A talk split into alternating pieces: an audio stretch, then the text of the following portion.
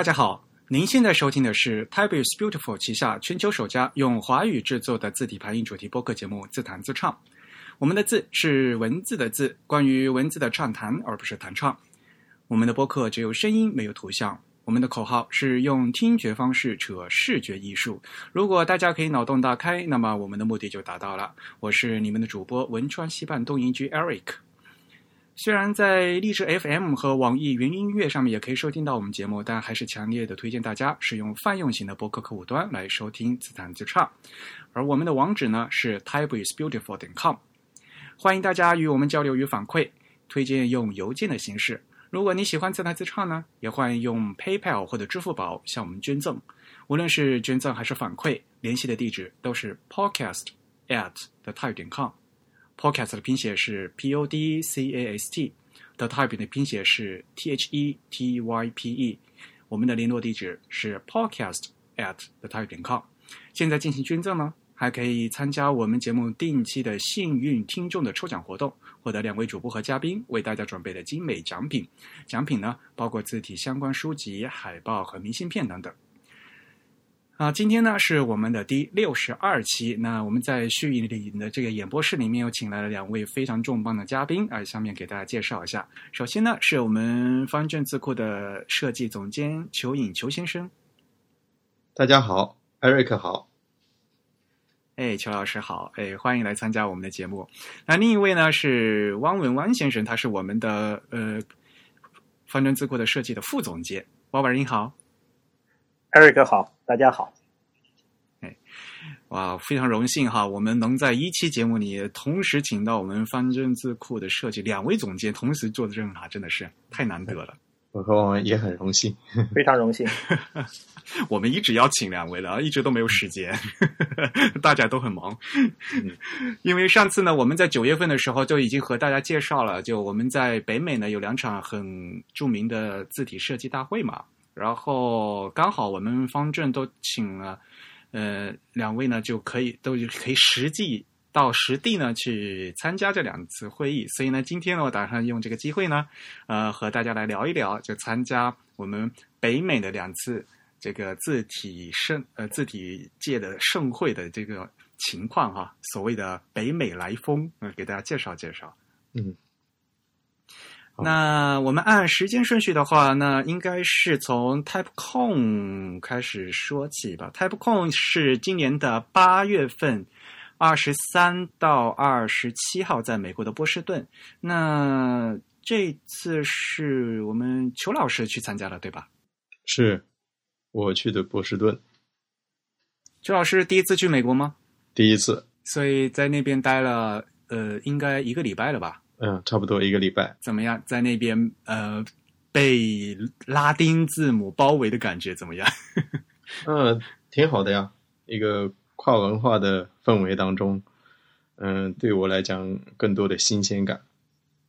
嗯嗯，波士顿蓝天白云啊，然后配上欧风的建筑，然后还有非常呃宁静的那种感觉啊，特别宁静。他们那边夏天不热吧？不热，非常舒适宜人。呃，我记得那个公园里的松鼠是在人前非常开心的游玩哈，跑来跑去，呃，可以手里拿个什么东西，它可以过来喂它吃，有一种自然和谐的感觉。嗯，真好。哎呀，我还没去过波士顿呢。挺好。嗯，波士顿还有一个特点是我印象非常深的，就是它非常重视对文化遗迹的。嗯，可以说是价值利用，有很多的遗迹都用各种方式把它标注出来。嗯，无论是在公园还是街道旁边，经常都可以看到波士顿名人的雕像。这个对游客或者市民来了解波士顿应该是非常有效的。所以，它不愧是美国的文化名城。嗯，因此我也想到哈，字体作为文化的载体。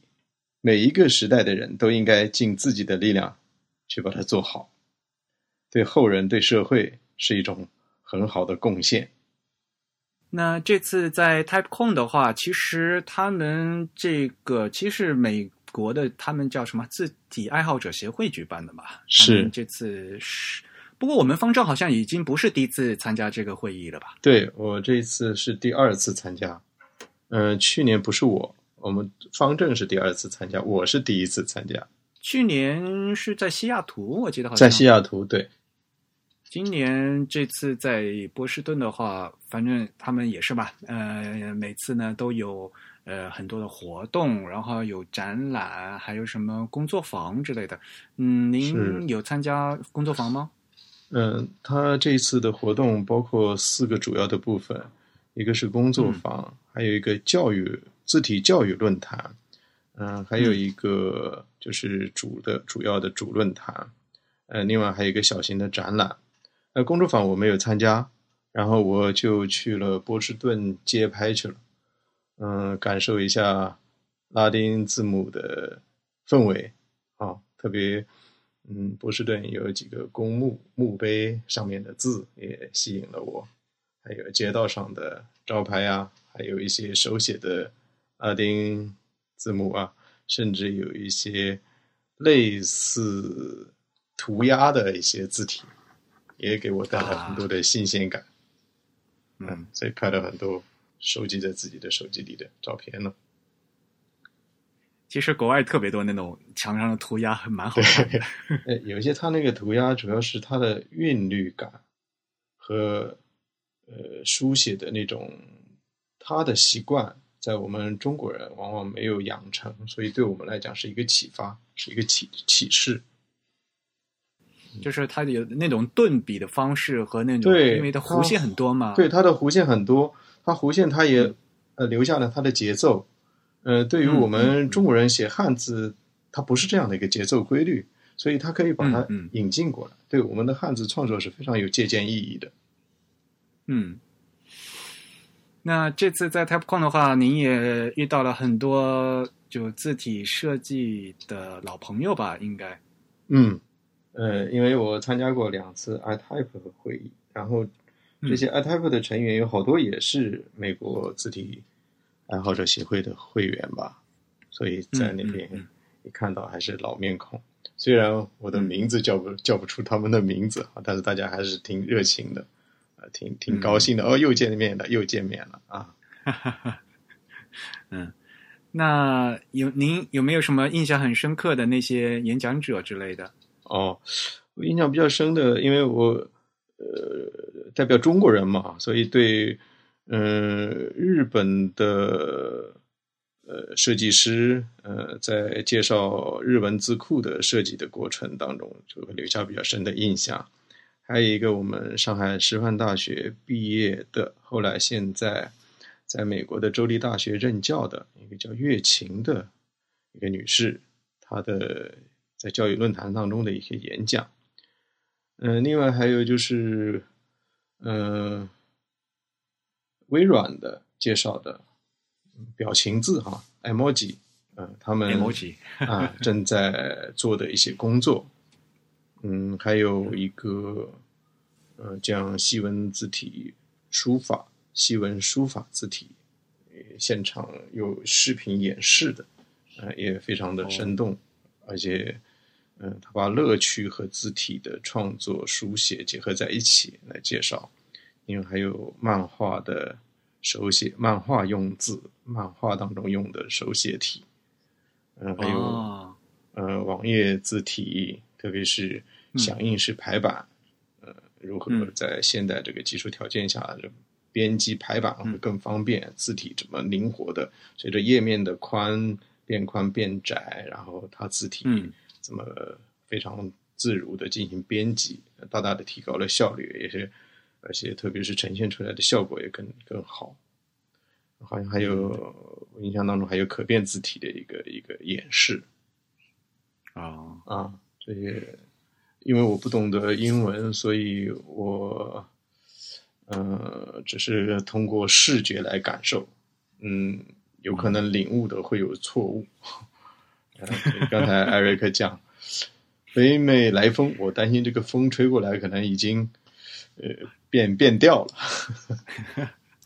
但是能在现场这种体验还是非常不一样的嘛。是挺好的。像我们没办法去，所以有时候呢，就只能就是隔靴搔痒嘛，就是来从网上看一看，大家大概什么啊看一下热闹之类的嘛，对吧？嗯、能到现场去的话，毕竟还是不一样，而且大家平时就因为是一个礼拜的时间嘛。除了大家互相平时在演讲啊，在听大家说什么的话，就是在会场有很多的交流吧，应该就比如一起一起吃饭的时候，对吧？对对对，然后，呃，论坛见协，嗯，大家也会，嗯、呃，找一些跟未来自己的工作有关系的、关联的一些一些设计师朋友做一些交流，留下联系的方式。他们也非常、呃关注中国的一些情况，嗯哦，嗯、呃，其中有一个叫 Jeff 啊，他还特地跟我要，希望能给他推荐一些设计中文字体的一些材料啊，一些书籍，呃，嗯。包括呃，也希望我们方正在中文字体设计方面有什么经验总结的话，也提供给他学习学习啊，呃，这也是一种交流吧。然后他也呃介绍了他自己工作坊设计的一些西文字体的一些情况。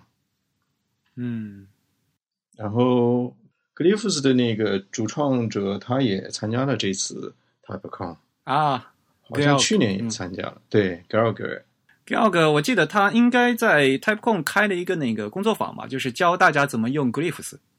对他这一次有没有开工厂，我倒是呃应该是，因为我没看到他有演讲，他应该是在工作坊，因为我没参加工作坊，所以我估计他也是开了工作坊的。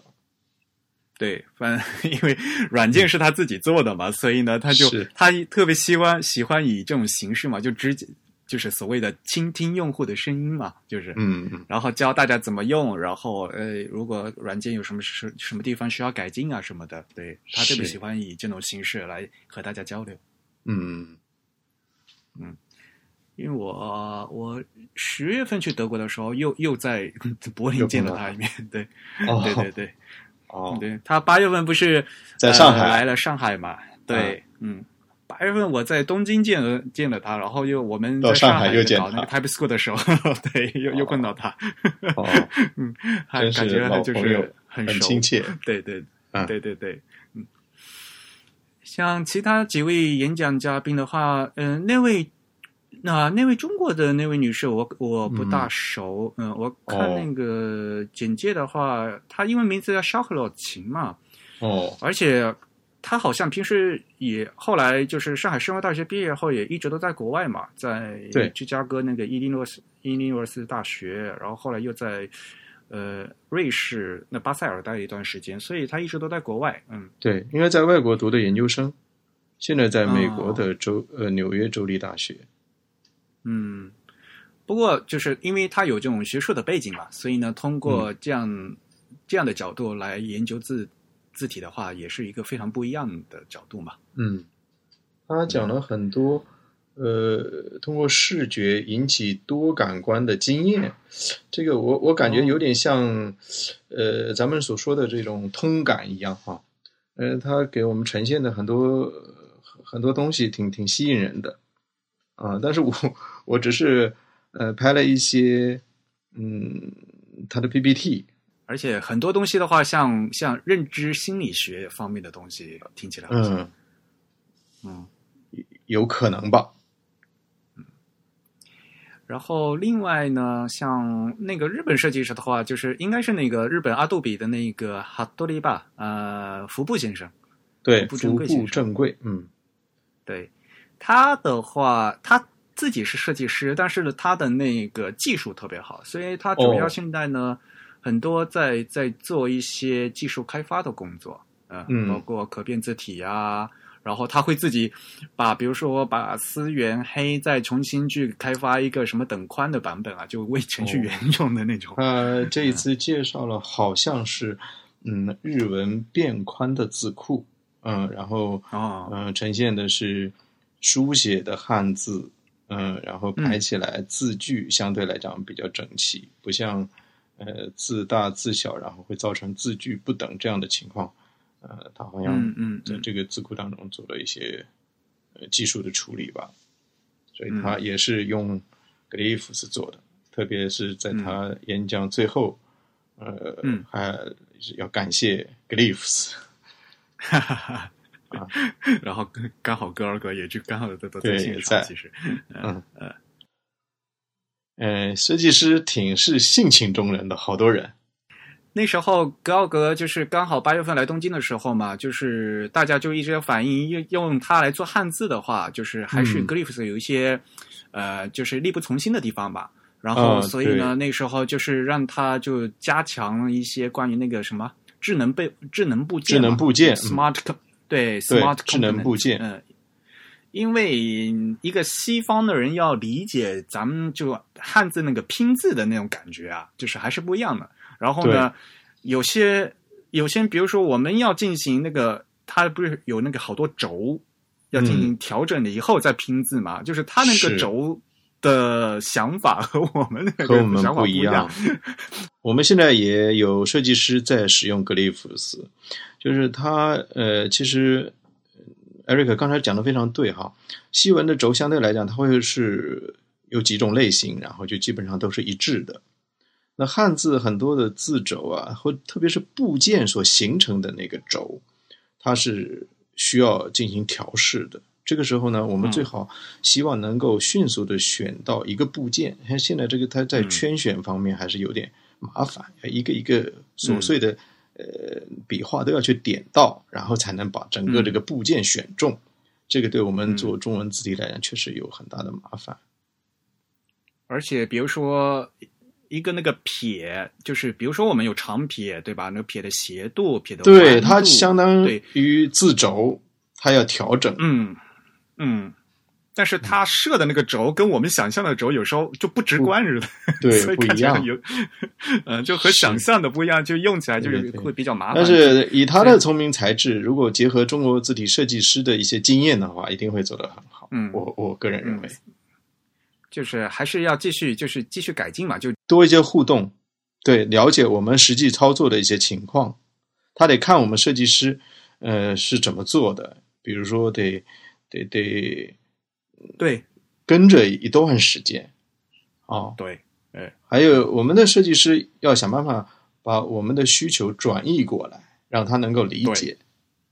对，嗯，这很重要，就是需求很重要。你怎么样要把自己的需求用，比如说对吧，用英语或者怎么样一个像一个呃完全不懂汉字的人也给给讲清楚，然后他还需要再把这个需求再用技术的语言再表现出来，这这这等于两次转译了，就等于对对对，嗯。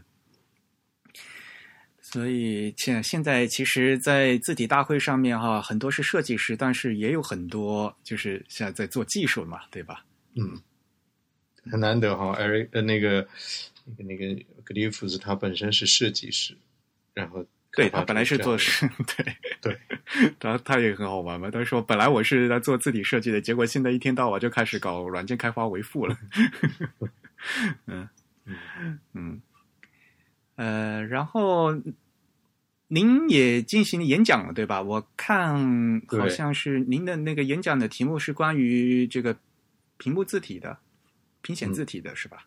是，嗯、呃，因为呃，屏幕显示的技术现在已经取得了大幅度的一个进步，在这样的一个条件下，嗯、对于字体设计来讲是一个非常好的机遇。嗯、呃，原先我们最早针对屏幕开发字体呢，已经是二零零四年吧，对吧？就是微软雅黑，嗯、呃，现在时代已经呃日新月异的节奏在变化，所以我们应该抓住这个机遇，呃、尝试着做新的平显字体。对啊，其实微软雅黑第一版出来的都已经十几年了，想一想。是啊，其实对一个技术来讲的话，对吧？十几年，对对对对，嗯，已经时间很长了，嗯，是。然后我在那边主要的介绍就是关于呃优黑和优宋这两款字体的一些设计思考，呃，嗯、或者说重点还是讲优宋会略多一点点吧。哦，嗯，哎，刚好我们就是我们这次回来就是秋呃秋冬的新闻发布会已经把、嗯。就是优送就等于是正式发布了是吧？这次。嗯，是的，哎，我们这次优送的话发布是嗯现在做了七个自重还是怎么样？七目前做了七个自重，规划当中要做十一个自重啊，啊。所以这次那个家族的编号和那个黝黑是一样的吧？也是那个？呃，它是和黝黑相匹配的。呃，希望比如说，呃，一篇文章用黝黑排排标题，然后对应的编号有可能可以排正文。嗯，是这样的一个出发点，这样可以和黝黑相匹配。然后五零三就配黝黑的五零三，五零九就配黝黑的五零九，可以509可以追着啊啊，对，是这样的。嗯，然后股价也是一样的是吗？呃，股价也基本上是黝黑的股价，嗯因为黝黑在股价啊上面也动了一些脑筋，所以呃，应该把它继承下来，然后呃嗯，延展一款宋体。嗯这样看起来能像就就像是一套字嘛，啊就一个字体加字呃，特别是字面大小是一致的话，这样排版如果、呃看起来的话，会整齐度会更好一点，更好一点。嗯嗯，但是我们 U 啊，不过字面来讲的话，肯定是要比微软雅黑啊，就是就是呃那要小一点我们第一第一代的拼写字体要小得多，是吧？对对对，大家都说嘛，就是像兰亭黑啊、就是啊，有撑的太满，就是都、像那什么一一都两个一都捏在一起了，看像 破折号。后来呃，我们也做了兰亭 Pro 嘛，南亭黑 Pro，嗯然后嗯把字面也做了一些调整，呃，会更适读了。呃，当初也是考虑到那个低精度的条件局限，所以不得已的。应该说在，呃低精度的情况下，南亭黑是有很好的呈现的，所以广受欢迎嗯啊。南亭黑、微软雅黑，那都是嗯嗯呃应该本质上是一回事。啊，因汉字是一个模子嘛，对吧？嗯嗯，所以现在呃，优黑的话，哎，我们优送的话，现在是字符集只做到二三幺二是吗？呃，现在是二三幺二，然后要还要扩展。呃，我们正在扩展当中，准备要做幺八零三零的，因为嗯呃，希望这款字在系统用字方面，呃，能够得到市场的认可吧。如果是这样的话呢，嗯嗯。肯定是要幺八零三零的标准才行嗯嗯。啊。然后后面的几个字重，就是优送五幺零到五幺三，呃，目前只做了几个字样，嗯，嗯。它的特点和前面的呃五零三到五零九的变化是不一样的。嗯，这里我简单的说一下，嗯，我们一开始那七个字重的话，这个我们是用多模板做的吧？就模板放在哪里？呃，我们做了五零三，然后做了五零九，然后嗯差值出来的。然后五零三到五零九呢，它的横画是逐渐的增粗，然后横竖比也会越来越靠近。啊，这样呢是从正文阅读文字的要求出发的。然后从五幺零到五幺三开始，横画逐渐减细，然后横竖比也开始拉开了，然后越粗的、越越越往棒值越高的字，它的竖画越粗，那更适合做标题。如果标题的宋体横画太粗的话，有点像粗黑宋太，重了。对，对太重就就没有宋体的韵味了，所以又、嗯嗯，它的变化方式又改变了。所以五零又另外要做五零幺的模板是吧？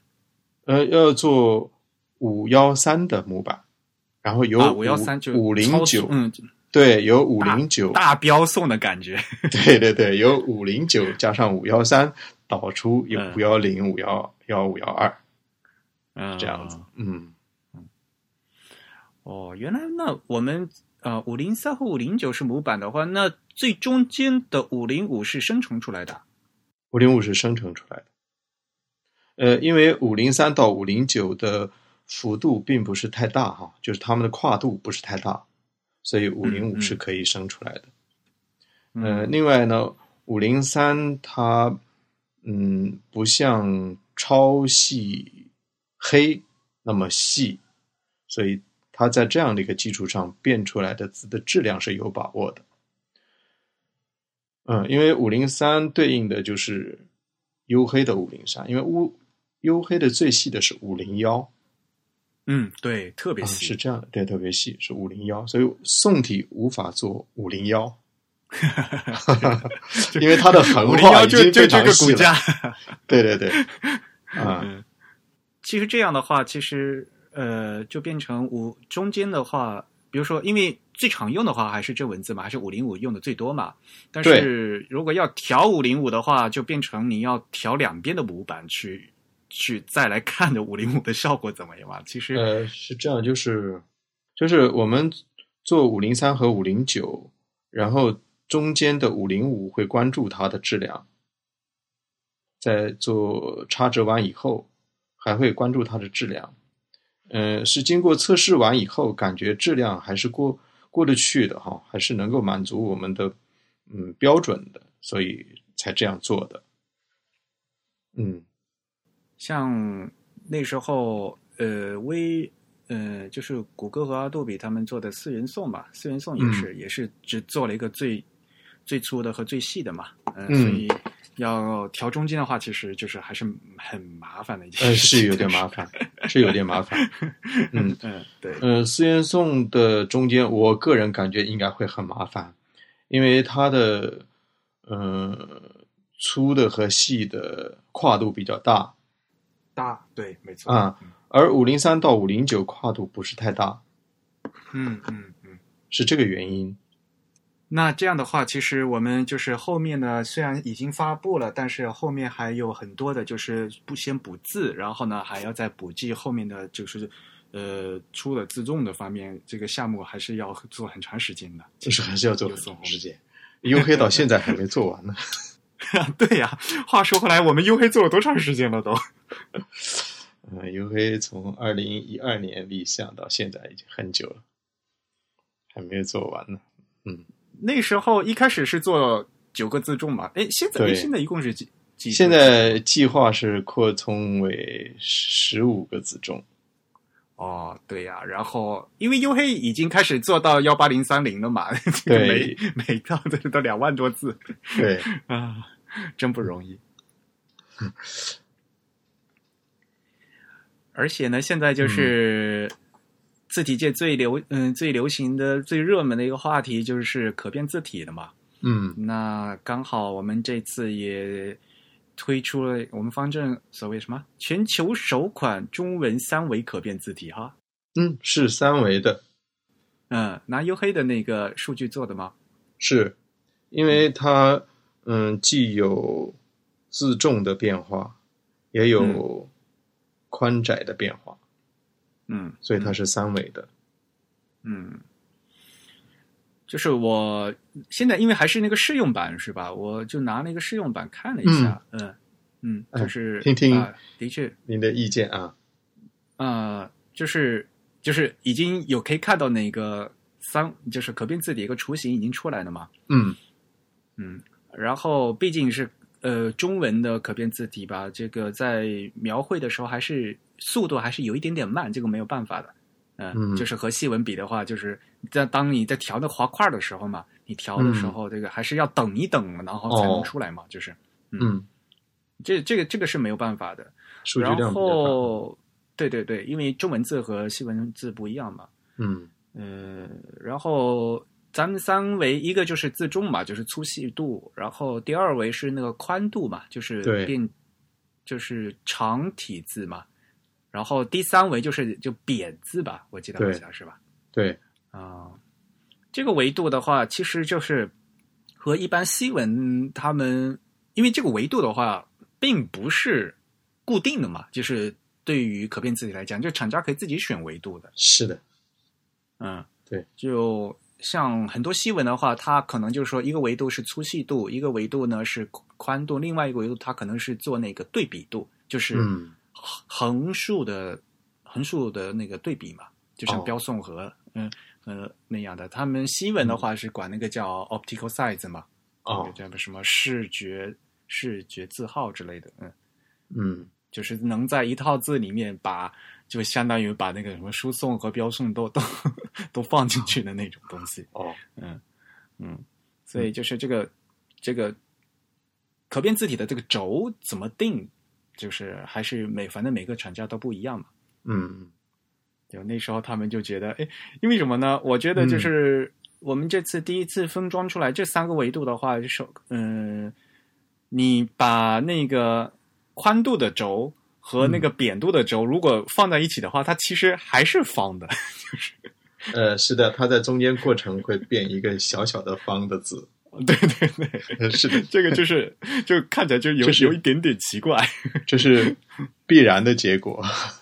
对对对，呃，不管不管怎么样吧，反正就是现现在尝试吧，对吧？嗯呃我们可变字体的话，在西文现在其实还有很多很多的问题都还没有解决。那我们哦中文也现在也大家在尝试啊，对，也在尝试，所以也是试用版。呃，征求大家的一些意见，我们再做一些调整。嗯嗯。不过，反正我们 U 黑原来的数据还是蛮好的嘛，所以呢，看起来这个字本身的话是很漂亮的。呃，后来我们为了做扁字和长字，都下了大量的功夫去调整的。嗯嗯嗯嗯、特别是笔画比较多的字，竖画比较多的字变长，呃，非常的麻烦，都会糊在一块。然后横画比较多的字变扁，都是一个非常大的麻烦。对，都会粘在一起。对，都会粘在一起。然后做了很多的调整。嗯嗯，像，然后，呃，哎呀，不过这个东西啊，就是嗯和西文来讲的话，就是工作量是差的特别多。我们我们就是呃非常难调嘛。对对对，嗯不是一个数量级的时间的投入。您在就是在波士顿演讲的时候，就是有有有得到什么反响吗？就是就是当时在讲这个屏幕字体的时候，因为我好像看一下，其实演讲就是因为当时演讲的那个日程排的很满，嗯，给嗯每位演讲者的时间并不是很多，好像才对二十分钟左右。对，嗯、主要是，嗯、我我感觉哈，中文受关注的程度还是比较弱的。然后，呃，演讲完以后，有一个，嗯，曾经在中国工作过的一个老师，他嗯非常热心的去谈这个事情，就觉得，呃，平显字体很重要。他嗯也讲了中文在这方面，原来你们也在做这些努力，呃，就大概是跟我们做的这样一个交流。嗯嗯，哎呀，我们现在这屏幕啊，因为技术也是、对吧？这变更新特别快，是，呃所以像以前单就有两种就是解决的办法嘛。一个解决办法就是你、你出了新的屏幕的话，我就针对你新屏幕去去去做优化嘛，对吗？嗯还有一种呢，就是像很呃日本的话，像有一些有一派的，他们就说，不管你屏幕怎么变，我画字的话，我是按以印刷的精度去画的，不管你屏幕这怎么弄，啊就不会去特地的去做这个屏幕优化，嗯，就是有两派啊、就而且呢，像现在比如说新的那个 iPhone Ten 嘛，不出来以后，他们 iPhone 也换屏幕了嘛，嗯。那往往它那个像很多新的屏幕，像甚至它那个点阵都甚至都不是方的了，就是，嗯嗯所以这个技术一直都在在更新的话，就是觉得在做这个屏幕自己的话，就是还有很多要一直都要被跟着走，这个还是很蛮辛苦的一件事情，我觉得。呃，是这样，因为作为呃阅读用的产品，它的功能秒功能美是第一位的啊，它真正通过你的呃功能的最好的实现，才能给大用户带来最好的体验。嗯那这个事情，我觉得呃应该根据技术的变化及时的做调整。嗯呃，然后为什么现在大家手机或者系统字大量的都是黑体？这一定是有原因的。嗯那没有宋体是为什么？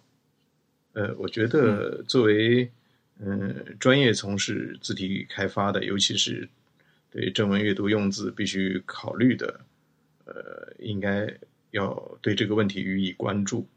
那我们只有通过实践去判断到底是什么原因，所以有可能一个事情做出来也不一定是成功的，但是嗯如果失败的话，也给我们启示啊，有可有可能是什么其他的问题。那这样通过不断的探索，才会找到解决之道。嗯嗯，对，呃，像以前屏幕分辨率那么低嘛，你看才嗯七十二啊，或者在九十六的话，那不是要说是什么什么宋体黑体，能把字画出画清楚就不错了。对，它就不存在设计了，不存在就没风格。它在这个字体的这个名称定位上叫无风格字体，就是点阵字。点阵字，对 对，那后面才有黑体啊、才有宋体啊、大字号才有黑体、宋体。嗯嗯，是的，嗯，所以画点阵字也是一个非常痛苦的一个事情。嗯，那所以现在手机你看都是视网屏了，啊、智能手机都是视网屏了，呃，还没有宋体的话，所以我们应该去尝试去做宋体，是否能够有更好的阅读效果？嗯呃，就像艾瑞克刚才说的哈，有的设计师认为，嗯，只要按照印刷的这个标准去设计字体就可以了。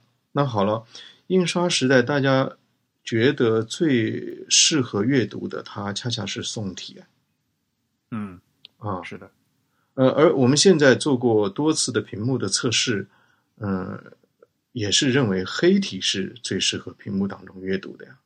那这个是一个矛盾，那这个矛盾是不是可以找到另外一个中间路线，让我们来尝试宋体呢？嗯，就是宋体必须要刷它的存呃存在感的，要不然的话，像年轻的朋友，像他们就是像嗯一下。不不像咱们对吧？对呀、就是嗯到后面了才才会才会有电脑了，才会看电子阅读。像他们就是嗯现在小、小朋友、小小学生，他们现在都都看智能手智能手机，他们的阅读就就自然觉得会好像哎黑体很容易阅读啊，就是会有这样的感 觉，就是是对字体的那个感想会不一样。就是是，所以这次我们在设计优送的时候是基于这样的一个考虑哈，一个就是双重的折中，加一个坚持。嗯、什么意思呢？就是嗯，在汉字的中宫方面，我们采取了一个折中的路线，它不是特别的紧，也不是特别的松，呃，它取得了一个呃平衡。第二个折中呢是风格的折中。这个风格的折中，就刚才艾瑞克说到的这个事情了。我们取了黑体视觉纯净的长处，因为黑体它视觉是纯净的，在屏幕显示当中，这个长处我如何吸收？还有一个呢，就是要取宋体个性文雅的长度，因为宋体字真的是中国文化的一个呃书法文明的一个浓缩、一个提炼、一个概括。所以它这个个性文雅的长度，呃呃，这个这个长处，我们如何来吸收？所以这次是我们在设计这个字体的时候，就要考虑风格的折中。所以它呢，在一定的程度上吸收了黑体的优势，同时呢，又要把宋体的那种优雅的、文雅的这种气质给吸收过来。所以风格采取了一个折中，像宋又像黑，或者说可能。呃，黑体的优势有有有吸取了一些，呃，坚持呢，就是坚持还是嗯、呃，把书写的精神、书法的精神、汉字的美的把握，一定要呃在字体设计当中加以表现。这个是呃呃，应该说是一个文字要实现它的功能的话，嗯，它必须把握好的。汉字如果不美的话，呃，它容易眨眼。不便于阅读，所以美的反而会让我们不感觉。如果是这个丑的习惯的问题会调整，对，所以呃，大概是是这样来尝试着做这么一款宋体字。也也也希望大家能够多试，然后多反馈一些意见给我们。嗯，因为我们设计师在这现在排字的时候啊，排书的时候，也是觉得真正能就是正文字体啊，嗯能用宋体的新宋体字其实还不多，就是市场上我们呢，嗯对吧？翻出来的还是那些老三样儿，就是嗯嗯，我们当然就是如果有新的宋体的话，我们绝对是呃鼓掌欢迎的。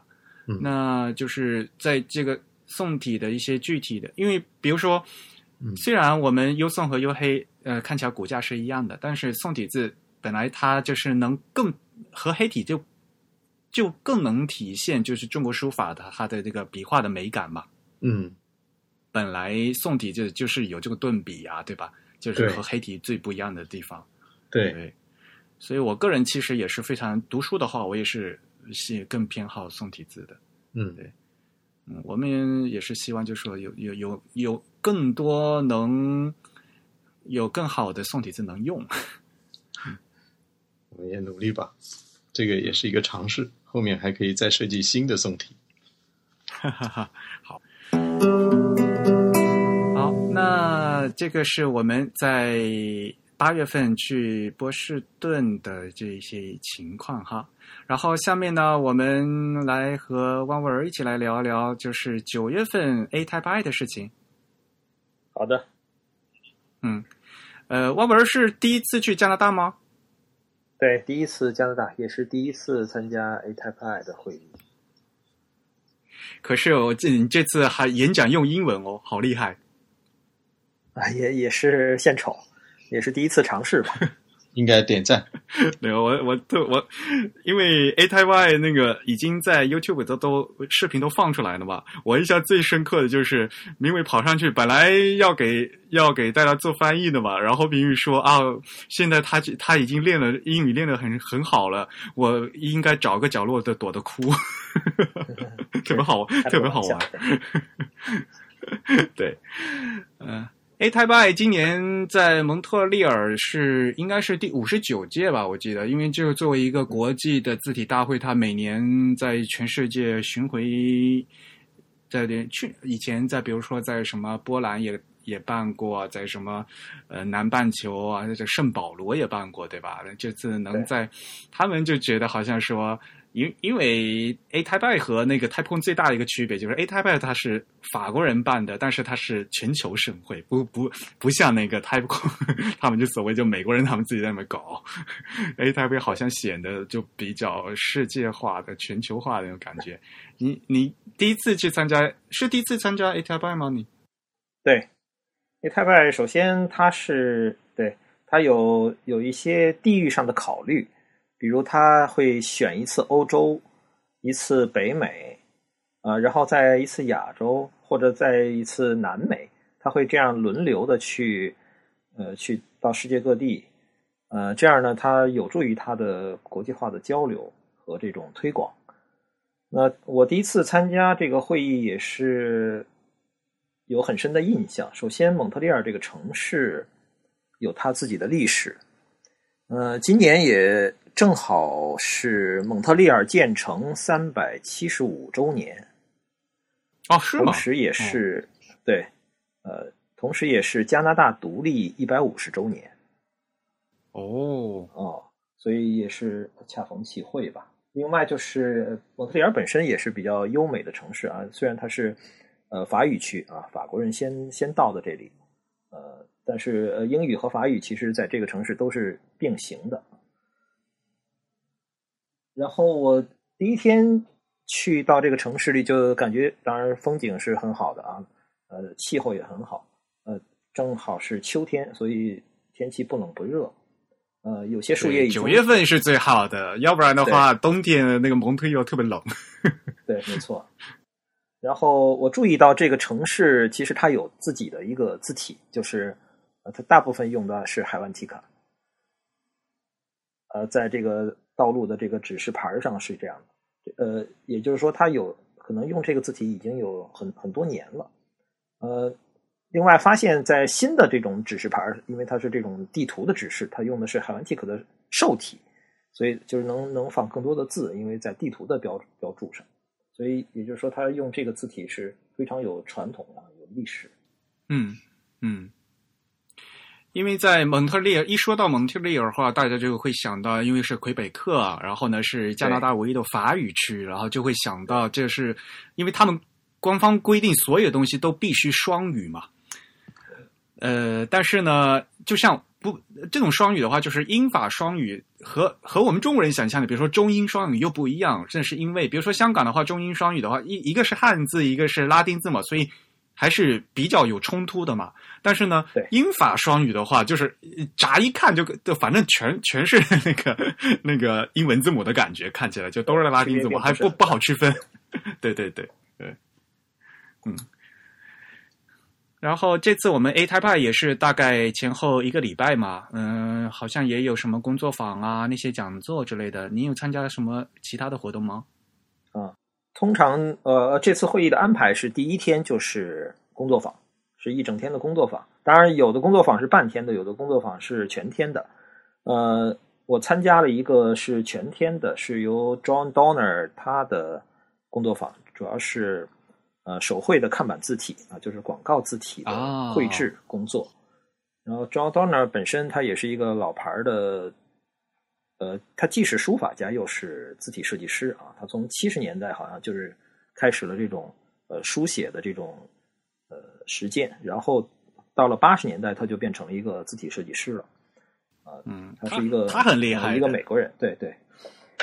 他我因为参加了工作坊，他呃基本上练了两种字啊，一种是看他去演示这种呃相当于两寸左右的这种字体，然后我们来进行临摹啊、上午是临摹，呃下午呢实际上他留了一张作业，大概是一个 A 3尺寸的，然后你呃要编排成四行，然后要写写一一段话，相当于你自己设计一个广告啊。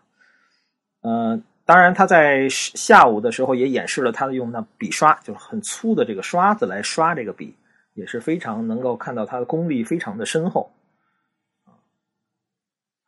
也是这次工作坊也是体验了一下这种手手绘的这种呃广告字体的呃写作呃书写吧。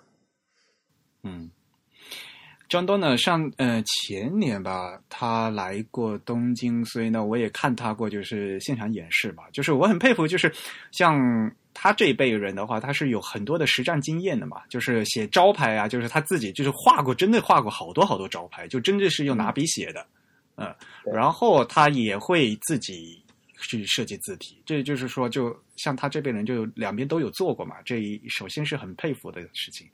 然后我就很好奇，像因为在国外做这个工作坊的话，就是是会涉及到工具的问题嘛？嗯他是那个工作坊，你要带自己的笔吗？还是用他的笔啊？就是这笔还是蛮关键的，我觉得。对对对，需要另付了一个二十加币的材料费，呃，包括纸张啊，这个书写的这种广告色，还有呃，给了一支小的笔，呃，这个扁头的呃，这种我们管它叫这种，就像过去我们画画水粉的那种扁头的笔，嗯，所以那个也不是很宽吧？就是对呃，基本上在半厘米左右，呃，半公分的笔，但是这个笔刷炸开以后，就是你可以书写一公分的这个粗度的啊，的笔画。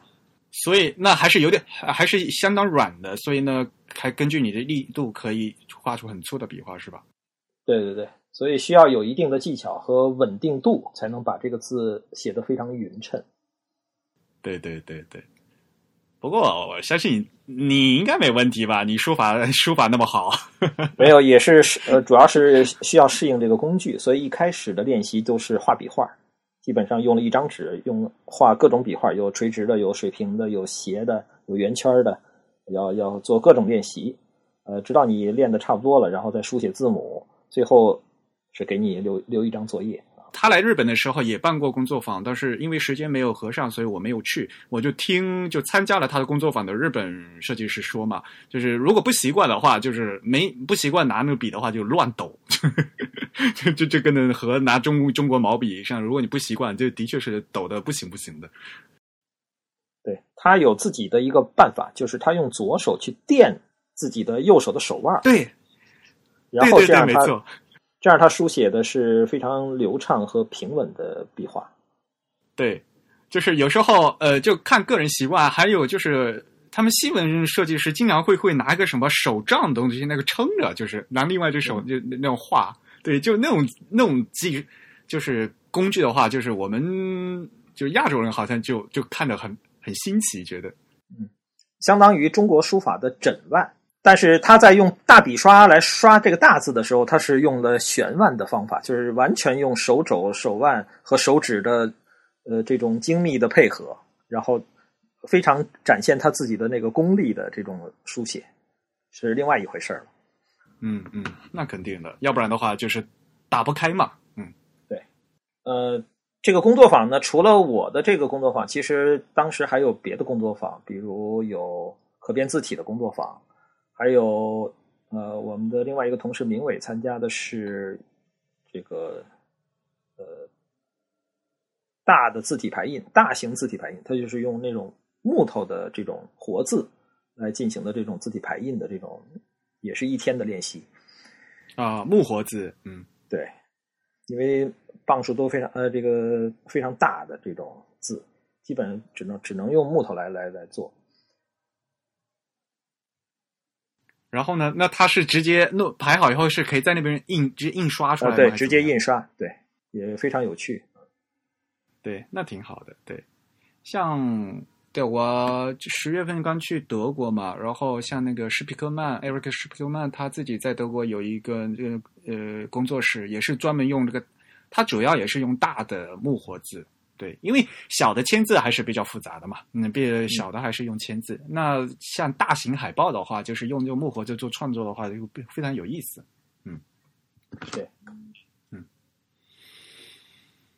然后真正演讲的话是两嗯三天时间，两天时间，呃，一共四天时间。四天时间呢，它没有进行明确的分类，但是它其实有隐含的这种分类。比如第一天，它主要是。还是探讨这种字体设计多一些，然后第二天的上午呢，其实是技术的演讲多一些。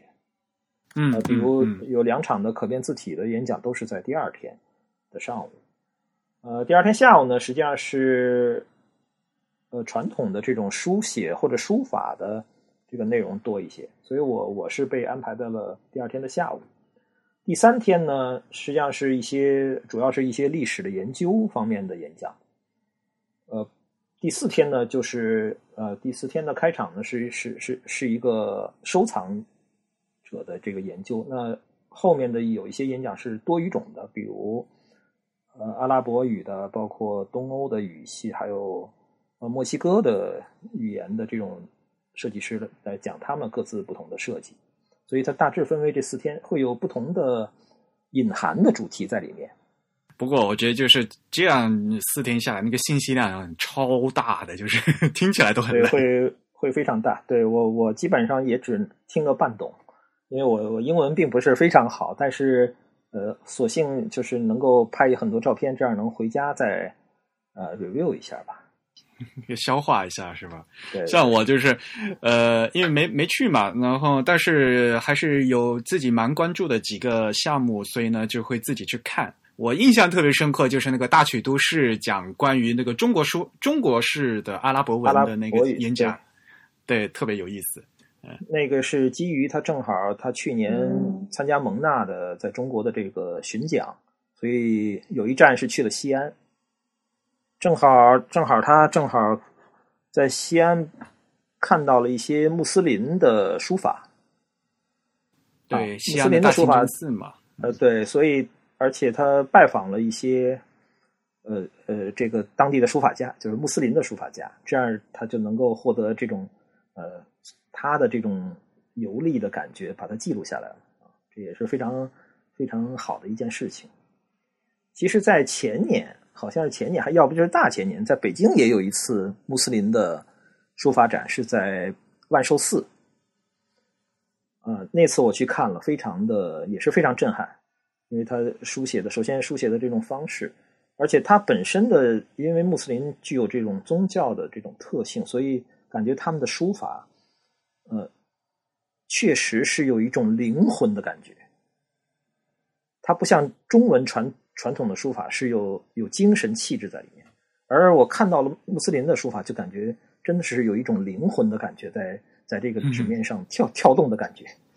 嗯，这次大曲都市呢，就是他的那个演讲，就是他关注呢是是广义的这个穆斯林书法里面一个特别有意思，它叫 Sini 嘛，就是中国体嘛，就是在中国诞生的。比如说用中国的毛笔写出来的阿拉伯文，然后呢又用中式的，比如说。为了适应这个门帘，然后给它写成这个菱形的状态，对对，所以这个就是只有在只有在中国才有的，就特别有意思。对对对，嗯是，嗯，就和传统的普通的那个穆斯林书法也不一样。当然了，我们知道穆斯林书法就是对吧？也是就在全球来讲的话，就很多设计者来讲，就全球来讲，只除了除了汉字书法的话，那就是穆斯林的阿拉伯书法了，就是也是一一大非常深奥的一个一门艺术。对对，因为。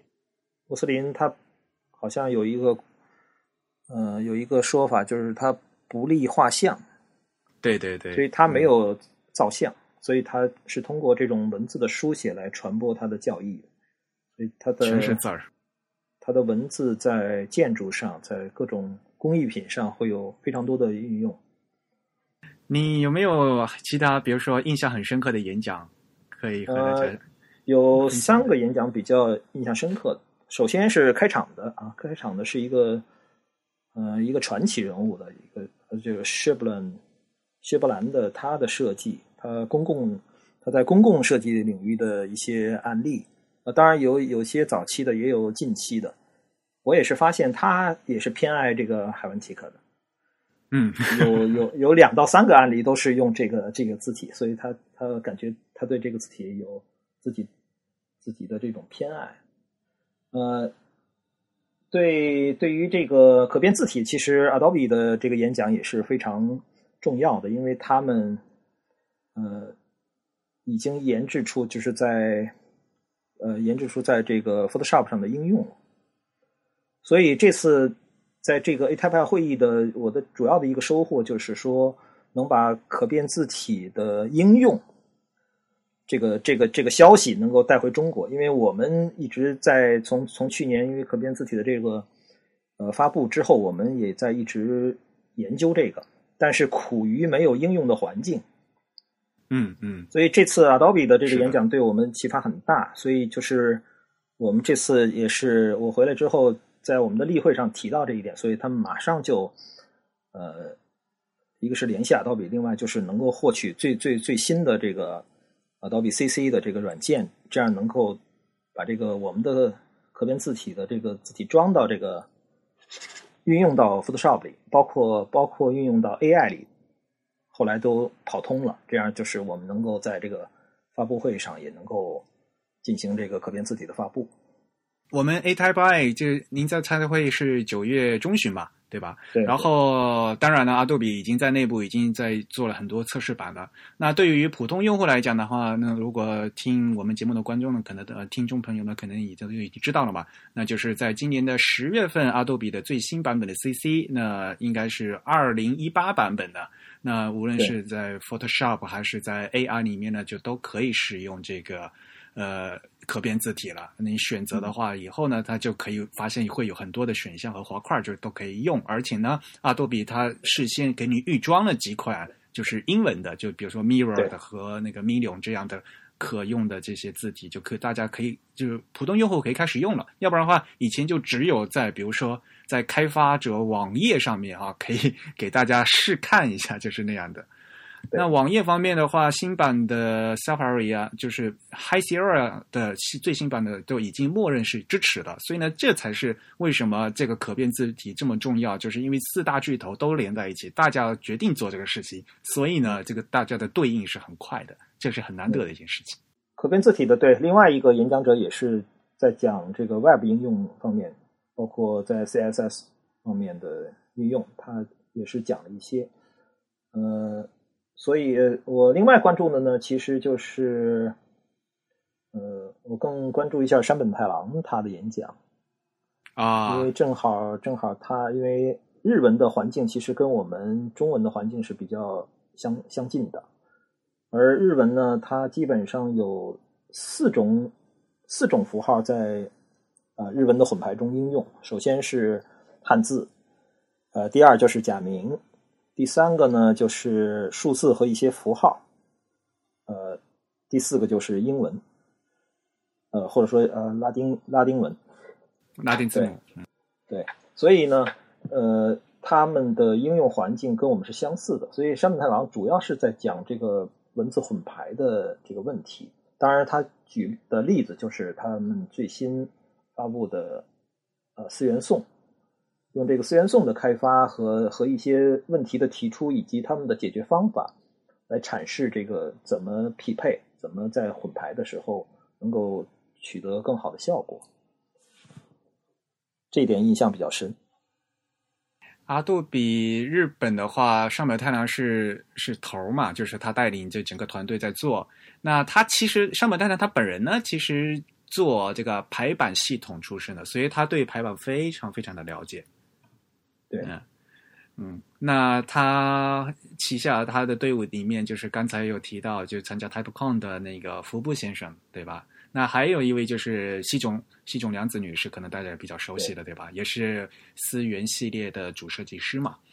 呃，那我跟他们也是在一有工作上的一些联系嘛，就是他们对这个整个这个字体的设计和整个东亚字体的理解还是非常深的，因为毕竟是阿杜比他们在在领跑一些东西在，所以呢，嗯，很多东西要变要要要跟着他们。当然，我们在他呃，在尤其是在西文的匹配上，就是他提出了两种观点。呃，传呃，首先他是把传统的这种呃拉丁字母可能需要放大一些，因为他在匹配的时候遇到了这个问题啊。呃，当然第一个是风格问题，第二个就是这种大小的问题。第三点呢，实际上是它的位置的问题。其实我更关心的是它的位置的这种呃解决的方案，机械往上上调是吗？对，它大概留了一百二十呃一百二十线。当然，这是第一种解决方法。第二种呢，它其实又提出了另外一种想法，就是他希望能够呃采用采用跟这个中文相匹配的方式，因为中文的对齐是实际上是靠呃看这个中心线的，简单的说是看重心的。所以他希望呢，也是也是提出了一个想法，就是说，在英文的排版上是否能够不设一个具体的数值，比如它原来的传统的是一百二十线，对吧？提高一百二十线，那么它现在的新的解决方案就是在中文呃西文的这种排起来的中，然后它的那个中心线跟中文的中心线对齐，这样它不是一个具体的数值，而是一个一个视觉的对齐。他提出了这种想法。你说的那个一百二十线，就是就是呃西文的基线，就是放在我们汉字字框里面吧？我们汉字字框不是在就画一千一千的时候，不就是画一个就硬化一个一百二十的那个和基线传统的对齐传统的对齐方法是这样的，就是日文，因为我们也接触过一些日文字体，基本上都是这样。对，这当时是就是阿杜比他们在开发 Post PostScript 的一个默认值嘛，就是因为本来本来汉字字框的话是不需要基线这个东西的呀，但是呢，就为了和那个西文搭配和这个字体技术的问题，就硬化了这样的一条线。对，所以他们这次这次山本太郎又提出了一个新的解决的解决的想法，这个东西还是非常有意思的，因为。而且呢，像我们如果在做网页的话，网页字体的话，以后会有各种各样东西的混排。像比如说你藏文一放进来，因为大家知道藏文是悬挂的嘛，它基线在上面的，你它就视觉上的基线是在上面的。但是你在做藏文的时候，你还是要设一个 baseline，就是 就就说这个字本身是没有 baseline，但是你要设个 baseline，以让这个比如说浏览器引擎来排，要不然的话。浏览器引擎不知道怎么排这个东西啊，就是比如说你汉汉字和藏文和西文摆在一起的时候，总是要有一个基线，要让那个浏览器知道的，要不然的话就都都乱了嘛。所以这个东西就以前不会有这个问题，但是现在由于有了因特网，就 有了这个东西，就所有的字都混在一起，有有有了，都都就会出现各种各样的问题。规则或者这种规则的探索。呃，无论是藏文啊或者蒙文啊，对蒙文都是都是有这个问题啊。蒙文的问题就更大了。嗯，对，另另外一个让我印象深刻的是一个叫 Stephen Corns 的人，他的收藏，因为他是专门收藏各种印刷字体的样本的，而且进行一些研究，所以这个这个也也是非常有意思的。因为像像我们。做字体的人或者设计师，其实大部分人都有这种啊收藏的癖好，所以其实也是能啊引起一些同感。如数家珍啊，这是对。对对对，其实我们同事里头也有很多这种有收藏癖好的人，他去收藏过去民国时期的样本啊，包括解放初期的，包括呃铅印时代的所有的这种印刷的。印刷厂的，包括各种印刷厂，包括各种铸字厂的这种样本，也是一种，也是一种非非常好的一种呃收藏和这种呃整理的工作吧。经常可以看到你们在晒朋友圈，有时候是这样的。那 Steve 他的那些收藏的话，主要是一些西文的，就增嗯，就比较老的一些字字体样章嘛。对，是的。然后他同时不仅仅是收藏，他也用于研究，包括教学，嗯，所以他他这样能够发挥这些样本的最大的作用。对对对，这点很关键，就是你在做研究的时候，你首先要有第一手的资料嘛。现在就是很多，如果连资料都没的话，你就没有办法去，就只能去靠猜和靠臆测的话，这个东西就就你做出来的研究就很不靠谱嘛。所以呢，拿到第一手的资料还是非常重要的一件事情。嗯，对，嗯，哎呀，那个都是宝贝啊，好多。好，那来谈谈你的演讲吧。呃，我记得你这次的演讲是一个题目，中文题目叫“典故与新生”，是吧？就是有个副标题叫“中国书法与中文字体”。对，主要的脉络其实就是，呃，回顾了 这三千年的这个字体从书法变成印刷字体的这样一个过程。哇，好厉害！当然，半呃半个小时之内你就把三千年东西都能讲掉，但是有点有点拖大了，就是有点过于冗长了。因为后来演讲下来，呃，有一个文鼎的。这个他们参会者来找我聊天啊，就是说，因为传统的这种东西是非常难讲的。呃，虽然他都听明白吧，但是他觉得，如果能够把这个焦点能够呃聚焦到某一段时间内，然后细细的展开，这样可能会更好。因为呃三千年太太太太悠久，太呃呃这个文明太太长了，所以可能不太容易能够讲得透彻。所以这也是我需要吸取的这种这种意见。所以如果还有下次机会的话，可能会更加聚焦到比如某一百年或者某五十年，这样可能会更好。这个其实就跟选题是一样的嘛，因为跟大家有不同的呃偏好了。像比如说，比如说我自己最近在做一些研究的话，我会会做的特别特别小，我会把选题选的特别特别小。我就做一个标点符号的研究，这样做一个排版特性的研究，就这样做。可能，嗯，在尤其是像这样，比如说在，而且你要和又又要用英语，然后呢又和要和老外说，而且呢时间又很短，可能的话哈，呃，说一个细节的东西的话，就就就是说专注一点的话，可能效果会更好一点。是的，嗯，而且就是。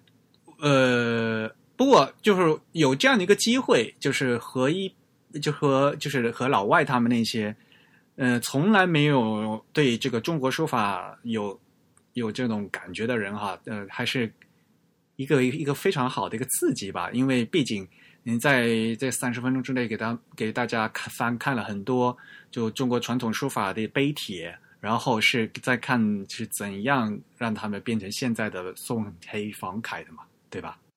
对，然后当然也经过了这种雕版啊，然后慢慢的到了铅铅印的时代，然后慢慢的再变成数字化的这种字体，尤其是传统的书法字体，在这个当代怎么变呃怎么数字化的这种呃过程，对，但是都是都是一语的呃一语带过吧，因为确实这个这个这个题目太大，所以都是一个泛泛的去介绍了一下。嗯，而且由于像如果对汉字不熟悉的人哈，他可能就就就像比如说就看就像我们看阿拉伯语对吧？我们看阿拉伯文的书法，就是你给我看的话，可能看起来啊好像很漂亮，但是呢他可能没有很深的印象。就比如说，据对来讲啊，那真正的呃隶书和楷书到底是怎么样个演变？可能他们就是不大印象就不会那么深刻吧，对吧？还有就是可能，嗯嗯，你在做那个做那个幻灯片的时候，把图多做一点，少写点字儿可能会好一点。我觉得，毕竟他们也不会去看字儿。我觉得，对，反正图图片还是比较多的，因为每一页基本上都有图。除了最后我在讲，呃，这个中文字体，尤其是书法字体的发展趋势的时候，可能文字会多一点。嗯。然后怎么样？就是在会后和大家有没有什么关于这些演讲或者其他的一些交流？呃，有一些，就是我刚才说了一些，就是呃呃文鼎的一些，就他们的看法和意见，就是也是建议吧。然后，呃，跟汉仪的那个文老师也是啊，文老师去了，对，没错，对对，各自的看法，就是他当然是用鼓励的。方式来鼓励我，就是能够勇敢的迈出这一步吧。呃，用用英文发言啊，然后能够展现整个中国的这种文字的这种文化。呃，对，迈出去还是第一步，还是很关键的。但是文老师他自己是做技术的吧，所以我觉得就是和你的方法不一样嘛。毕竟自己是做写书法出身的，然后自己是设计师，是做字的嘛，对这个字的感觉还是不一样的嘛。嗯，因为我印象还是很深刻，就是其实我第一次遇到你的时候，是因为那时候带那个金田老师去北京嘛。对，去年一月。然后，对，去年一月份，然后那时候印象特别深刻，就是因为那时候榜书已经已经做好了，是吧？嗯，已经发布了，是吧？发布了两年了，对对，然后带一边带金田老师逛那个故宫嘛，然后一边就说，因为就。到故宫里面，就因为你自你很熟，然后呢，看那个牌匾啊，我就觉得就是你已经把 所有故宫里面的牌匾自己都都拍照，然后都都磨了一遍，是吧？那时候我记得好像你说差不多。对啊，就所以呢，我觉得就是在做做字的时候啊，做那个榜书，就如何把这个书法和这个。这个字体设计啊，就是落实到字体设计里面那种，就我觉得就是因为你自己是一个会写字的人嘛，就是在反而在做字的时候会有很多拘束的感觉，难道不会有吗？取决于它的呃，对，取决于这个的表现方式。因为在最早第一款字做的是榜书楷，呃，那毕竟是第一个作品，所以做起来会有点吃力。呃，但是做到第二款榜书行的时候，就已经会呃进步很多了。所以在尤其是榜书行这个选题本身，也是它更具有这种行书，呃，同时也是去追求一些笔墨上的变化和情趣，所以它会更有更有生动性和灵动性，所以这个字做出来就表现力会更更强一些。嗯。然后，可能第三款或者第四款就会，我又会选择变变一个题目，比如第三款是做一个去宋体，所以它是一个宋体，但是它是针对儿童的这种呃读物的这种标题性的字体，所以它呃更更活泼有趣一点。就风格差的太多了，我一开始都跟没没敢认出来这是你做的。嗯，对，所以会会会尝试一些变化。当然，本身我个人的偏好和和这个研究的方向也也决定了我后后面的一些开发的一些项目吧。因为本身我的研究的方向是楷体，所以所以会有更多的时间和力量去关注楷体的这种呃设计和这种项目。说到呃榜书楷的话，首先就是我的一个呃非常深的印象就是这种粗楷呀、就是在市面上还是很少的嘛，而且粗楷很难做嘛，就是笔画特别粗嘛。所以当时当时也是为了为了填补这个空白吧，因为之前也虽然方正也有一个粗楷，但是还是基于华文楷的这个基础上呃去做的。对，然后那骨架其实看起来都是一样的，对。对，榜书其实是更更偏向于这种牌匾上的这种传统的这种呃书法的意意味更多一些。嗯，当时也是走访了这个在开发的过程中收集资料，去基本上走访了中呃北京十几个地方。当然，主要是集中在颐和园或和故宫。当然，最后还是选择了故宫的这个这个这个风格。对，故宫的风格就是看起来还是比较大气的。对，比较庄重。哎，我们榜书做做二三，哎，现在字符集是做了多少？二三幺二是吗？对，在我们的我们的标准，就是方正的标准，跟啊，传统的那个 GB 啊二三幺二还有点区别，还多了三百多你们还多了生僻字，嗯，所以做了七千七幺五五的简体字和呃二二九八吧，二二九八，和和嗯三千多个繁体字，所以加起来是九三三三字。哎，那你们这样做繁体字的这个那个笔画的字形的话，是按什么做的呀？是国家标准的繁体，国标的繁体，啊，就我们国标的繁体啊，而不是那个传呃传统的台湾、香港的那个 Big 五的那个标准，是是国标的繁体。如果那边如果有需求的话，我们再再开发那个 Big 五的这种繁体，是通常嗯是这样。对，所以就是还是有一些不一样的嘛，就是字形和笔画。不过榜书来话，因为它是一个手写的话，相对会好一点。现在嗯 主要是主要是繁体字的话，就是现在对像什么宋体啊，他们那边说呃港台说明体嘛，就是 有一种各种各样的在那吵架，就变得还是比较麻烦的。对，嗯因为标准不统一。对对对，嗯，那个还是比较乱的。但是，呃，如果是手写的话，对吧？嗯、因为这个脉络还是比较清晰的嘛。这个笔画该该该是点儿，本来就是点儿。这个，嗯嗯，就嗯，就和跟这个所谓的活字还是有一点差别的嘛。嗯是的，嗯、那你现在在啊？我现首先还一个很好奇一点，就是就比如说哈，就咱们方正不有好多设计师嘛，就是大家会各自有自己的选题，这是自己选的吗？还是比如说呃，公司有有，比如说有方向，比如说哎呃，娃娃儿你就做就做楷体吧，还是比如说我要做楷体，就是 就就是我们方正里内部是怎么样的一个感觉？呃，通常是两种情况都是并存的。呃，每个人是有自己的呃偏好，或者说有自己的方向的。比比如我可能比较偏向于呃书法类的或者书写类的字体，当然楷体是更重中之重。呃，当然，比如我们的另外一个高级字体设计师卢帅，他就是偏呃创意字体的，呃，所以他的作品基本上是以以创意字体为主的这种这个风格。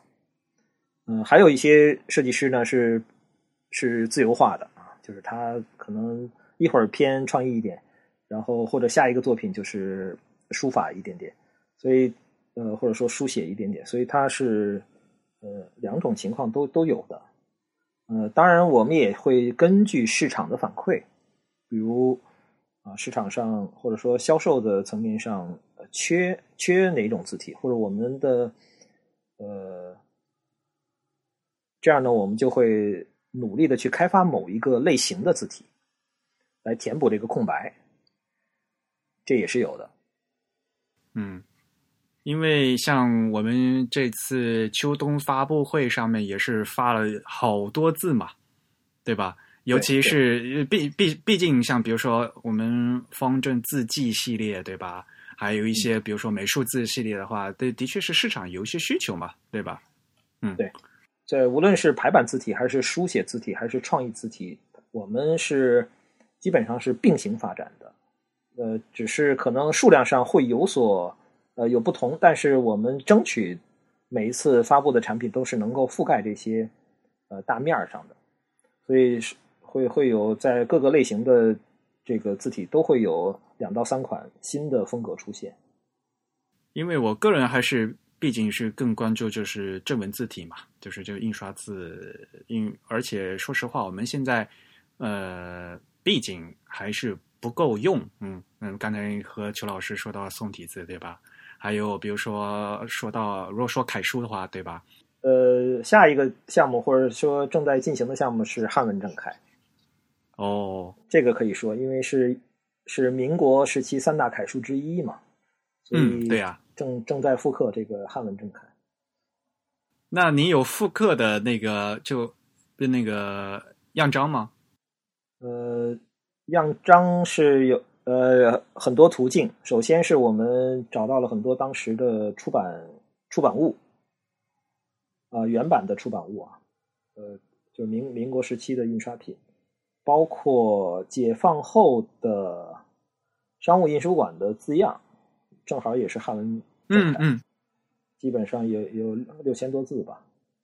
啊，那就很然全了呀。后，然后我们去年又从上海印研所购买了汉文正楷的字稿，嗯，就是他在八十年代重重修的这个汉文正楷。啊，那是所以应援所应援所重新修过的是吧？因为汉文正楷在在简化字之后，其实它还是经过重重新修正了，只是到了到了八十年代末没有进行数字化。嗯，嗯我们数字化的还是这个华文正楷，所以我所以相当于至今没有见到汉文正楷在电脑里，所以这个也是为了填补填补这一个空白嘛，因为它毕竟是中国第一套主体的呃正楷字体签签字，嗯嗯嗯，所谓的主体就是从一号字到到五号字都有。对这个这一个项目很期待哦。你们打打算是要花多长时间要开始做这个事情？呃，其实从今年年初就已经开始做了，只是陆续在做，因为我手头上又有别的项目，呃还有一个黑体的项目正正在做，马上马上就能做完，所以呃，基本上还要有半年左右的时间，能争取到明年的年中的时候能够做完这个汉文正楷。好啊，啊，好好期待一这是我。的对第一个第一个想法。当然，第二个想法是能够让这个汉文正楷能够系列化一下，就比如再增加一个字重或者增加两个字重，这样可能会呃更有更多的应用吧。比如它排标题啊，或者排更细的正文，也许也许会更好一些。这怎么说呢？就是如果你一定要说自重的话，首先自自重本身自重这个这个概念是从西文过来的，我们、嗯 对吧？呃，我们自己中文里面原来就做字不讲自重嘛，呃，然后那个如果真真讲这粗细的话，你的细楷。那个对楷书来讲又又很难做，就细楷和粗楷的话，你要按同样一套体来做，同样的骨骼来做的话，其实就感觉不是很像嘛，就会，毕竟我也你一看就知道嘛，那汉汉文正楷它如果你那个一号字和五号字看起来就是完设计也是不一样的嘛。对，这骨骼的话，嗯，然后它是因为当时受限制，所以它雕刻的感觉会不一样。嗯，但是我们用数字化的话，其实就是正统的汉文正楷会是会是一个一个一个统一的风格。另外，因为我们也收集到，因为这个原作者是高云成他书写的，所以我们也有他的大楷的字帖。那么，其实开发一套稍微粗一点的也没有太大问题。嗯，那那就更好了，就是给它的做成家族，但是呢，这个家族化的方式有很多种，就是不一定是就是只是加粗嘛，对吧？嗯，我们有现在有很多的方法，而说不定对吧？等到时候明年呢，到时候可变字体更成熟了，我们能甚至能另外再加个轴进去的，给它做成打打包成其他的方式的也可以嘛，对吧？嗯嗯但是我比对过，就是它的小楷和大楷，其实在放到同样大小的时候，它的粗细并不是非常悬殊的，所以呃，基本上就是一个正文字和一个小标题字的这样的一个呃对比，所以它这两个字的差别并不是很大，所以我也没有想把它做的特别粗，因为特别粗的楷体确实它的风格可能就不能、不能保证了，就是稍微有点有点差别就行。对，因为楷体本身就不适合像宋体那样，呃，像或者像黑体那样能能粗的那么粗细的那么细。楷体本身因为他手写风格就是这样子，要不然你变的太多就不不像那个字儿了的感觉。对所以在在设计的时候我会考虑的。好，这个真的是好好期待一下，也欢迎就是下次能把带着新作品来和来我们节目和我们这么多的听众一起分享。哎，那裘老师啊，哎，我们现在方正现在也还有什么新的计划吗？就是在接下来的最近的工作，哦呃，除了好像我们现在好像也开始非常频繁的在做一些教育的方面的事情嘛，好像嗯。对吧？你们刚刚做完那个呃工作坊，对啊，我觉得我觉得二零一七年我们做了好多工作坊啊，是啊，因为有那么多的设计院校的学生关注这个事情，呃，然后字体它作为一个特殊的一个行业，它需要更多的人的呃传承。将来如果有更多的毕业生愿意从事这个事情的话，这个事情才会做得更好。嗯、所以我们也跟很多的院校建立了一些比较紧密的合作的关系啊，长期的会去开一些工作坊，还有做一些课题的研究。这个反正呃，目前呃甚至占了我们很多的时间哈、还影响了我们这个 产品的研发。呃，但是呃，公司也是从更长远的角度考虑，也也也坚持把这个事情在在做。就是这几年，嗯、我们嗯、几个设计师哈，频繁的出差，嗯、然后来做这个事情，我感觉这还是很有意义的事情。嗯、这我们还会再坚持继续做。对啊，我就觉得两位啊字体总监好忙啊，一一边要看自己的稿子，看别人公司自己我们同事的字稿，然后还要看工作，嗯还要看学生的字稿，看看不过来呀。呃，有了同好嘛，总还是呃开心的事情啊。呃，就像呃，Eric 这个节目如果有广泛的听众的话，我相信 Eric 也会更高兴那是对啊，啊。我们也是啊为了传播这个字体整个字体的文化嘛，对对吗？对对对，嗯，所以字体它除了一个作为呃功能性的产品以外，它还有文化的传承性。这个工作它的意义其实是呃非常呃深远的啊，所以我们今今后还会加强在书法字体的方面做一些工作，可能会开发系列的嗯多种多样的书法字体，这是我们一个重要的规划。嗯啊，呃，当然，呃，我们团队有不同的组成，我们也有一些有经验的老员工，嗯，特别是在做正文字体、阅读字体这些方面，他们积累了丰厚的经验，所以他们会在那方面发挥作用。就像我们刚才讲的，我们每一次的产品发布的时候，在不同的类型的产品都会有一些呃表现啊，都会有一些产品的推出。呃，方正，嗯、因为公司规模还有它的发展的历史比较长，所以，嗯、字体的不管是品种，嗯，还是数量，还是质量，都得努力，所以我们确实也是工作起来有压力的。呃，杨林清不是帮做了一本这个字体哎手册吗？是那么厚一大本儿，还要很好的感谢 Eric 在这个编辑和嗯、呃这个书的这个撰写的过程当中，给了很多专业的意见和建议，呃，而且大部分都采纳了，非常感谢。哪里哪里，呃，毕竟是我们有这么厚的一大本书，对吧？我们方正有这么多年的历史，可以做这么多东西。那我们也是嗯希望说，像新的字体也一直都在出，那新的字体技术也在出，是，对吧？我们还是要赶上这个新的技术。吧对，就像刚才艾瑞克说的，为什么要参加嗯、呃、iType 啊，参加 TypeCon，这还是因为技术新技术啊，还是嗯、呃潮流性的东西，还是来自于这个国际化的东西啊，特别是自顾的一些技术方面，这个影响还是呃客观的，我们还得继续努力。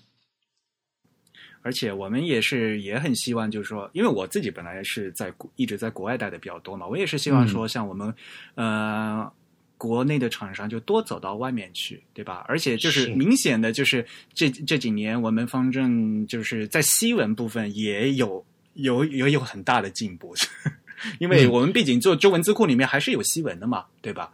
呃，我们方正的西文的负责人就是我们的汪文哦。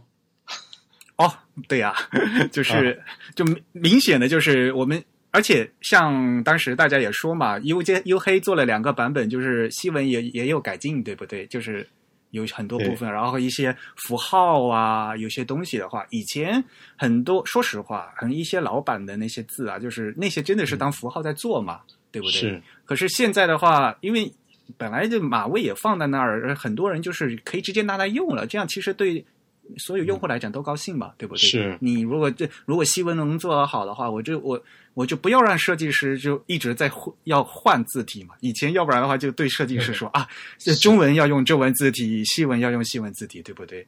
如果我们咱们如果咱们中文字体的西文如果能做的足够好的话，我们设计师也也很开心啊。其实，是，这次优送的系列的呃西文字体也是汪文主持设计的。哦，嗯，希望 Eric 也呃关注和提提意见。嗯，多提意见。我还没有认认真的用，就是我有我下下来了，但是呢，没有、哦没有认真的那个去就就真正排出来，就就多多用，所以呢，我还要多再再用一用。对，呃，嗯主要还是建议在手机上看效果，因为它是针对屏幕显示的。嗯，嗯排版印刷当然呃可以试一下，但是它的出发点还是从手机的阅读角度考虑的。嗯啊，我的意思是我我要排成长篇文章来，哦就是好 要电子书啊那样的感觉的、嗯也也来看嘛，对吧？因为我不老看一个字儿的话不行嘛，对不对？对对对，对，还是要要还是要看排出来的效果嘛。那在那个环境下来测试才行。对对对对对，嗯。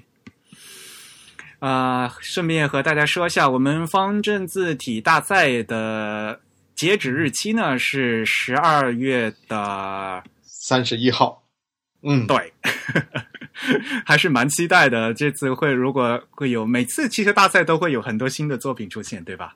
对对对，嗯，那我们也是希望大家能够踊跃的报名，因为方正奖的字体大赛从二零零一年开始办的，现在对吧？我们这次是嗯第九届了，九届，对，对呀、嗯。嗯、每次呢都都会有新的作品出来，那也欢迎大家呢能够积极的报名和参加啊。那明年呢，到时候能就能知道谁能拿到这个最终的设计大奖啊。是我们一起都很期待。